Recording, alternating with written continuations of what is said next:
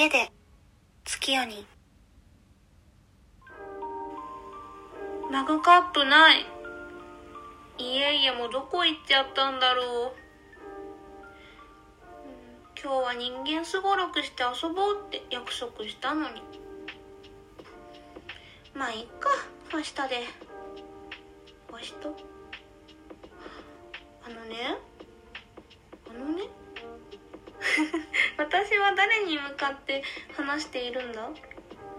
まあいっか。うんまあうん。なんか最近まあいっかって済ませちゃうことがね結構多いな。そう。あのね私手紙とかメールとか読んでねそのままにすることが多くてだから交換日記も今までね誰とやっても私で止まっちゃってたんだよね。うん。なんか続けるコツとかあるのかな？交換日記を続けるコツでもいいしさ手紙とかメールとか読んですぐ返すようにするにはさみんなはさ何を心がけているんだろうか。私は何を心がけたらいいのだ？っていうねお悩みがあるので、うん、誰かね協力してくれたら嬉しいよね。お手紙でねまた。うん。っていう感じだからさ覚えてる間にこの交換日記も書いていく。うん。えー、っとねそうだな。月島月子です。この前はお手紙を読んで楽しかったね。なんか作文みたい。家々の最近挑戦したことはライブ配信なのかな。私は牡蠣を食べました。あの牡蠣って果物じゃなくて貝の方ね。もともと食べられるんだけどこう独特な濃厚さがちょっと苦手で例えば「晩ご飯今日牡蠣ですよ」って言われても「イエーイ!」っていう風にはならないぐらいちょっと距離感がねあったのこうさらに例えるならすれ違ってもいつも声をかけられずにこうスーンっていってしまうような希薄な関係でもねもう私も大人になったしお酒を飲めるようになってからね味覚も結構変わったからこの牡蠣とも仲良くなれるかなと思ったんだけどやっぱりね私たちはねまあ前よりは関係性は良くなったとは思うんだけどすれ違った時にお辞儀をするぐらいが精一杯だった。うん。だからなんかこう2人が恋に落ちることはないんだろうな。このね私とカキは恋には落ちませんよ。ん？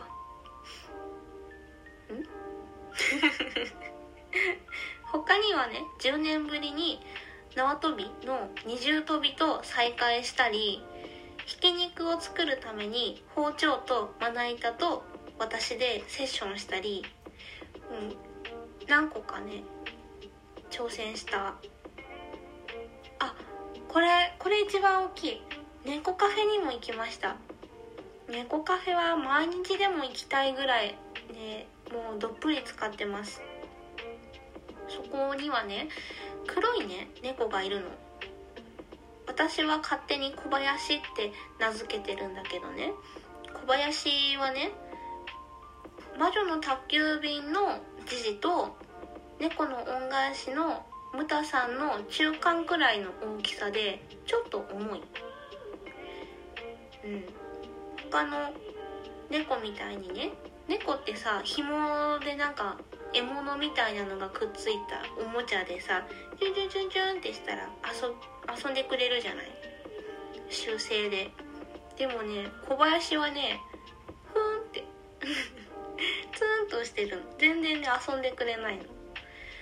だけどこう椅子とかソファーかソファーとかカーペットの上に座って私ぼーっとねして他の猫を見ていたり写真撮ってたらねのそのそのそとね近づいてきてね膝の上に登ってくるのよ。もうこう体が大きいからやっぱり爪もね大きくてね立派な爪なのよ。でね屈強なねその屈強という言葉がね似合う。小林には。屈強なね爪をね私のねこう太ももに立ててこうよいしょよいしょってねゆっくり登ってきてしばらく居座るのよ。ここはね僕の場所なんだとね言わんばかりにねでーんっていてくれるんだけど重いのよ。重いのよ小林は。でもね可愛いのなんかよしよしってなぜたらねこうなんかこっち見てくれたりするしね、まあ、たったそれだけなんだけどいやもう分かってんな小林と思いながらね。私はねあの1時間ぐらいいつもそこにいるの。であの今までね猫カフェとかあんまり好きじゃなかったんだけどアレルギーもあったし。で行ってみるとそんなにアレルギー反応もなく猫かわいいこんなに可愛い生き物だったのか？って思うぐらい本当にもう癒されるしね。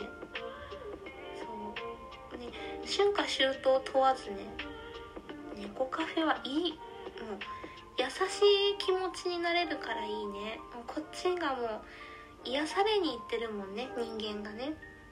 また行きたいし。もしね家々行ったことなかったら絶対に行った方がいいよ。うん。と思いました。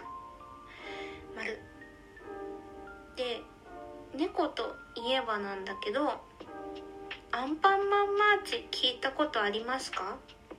ありますよね。絶対ありますよね。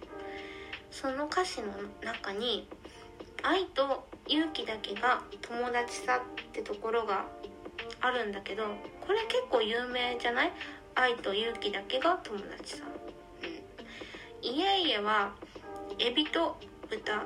どっちが可愛いと思いますか？エビと豚。あの動物のねエビと豚ですよ。どっちが可愛いと思いますか？理由も添えて教えてください。あのどうしてこういう風に思うかっていう理由です。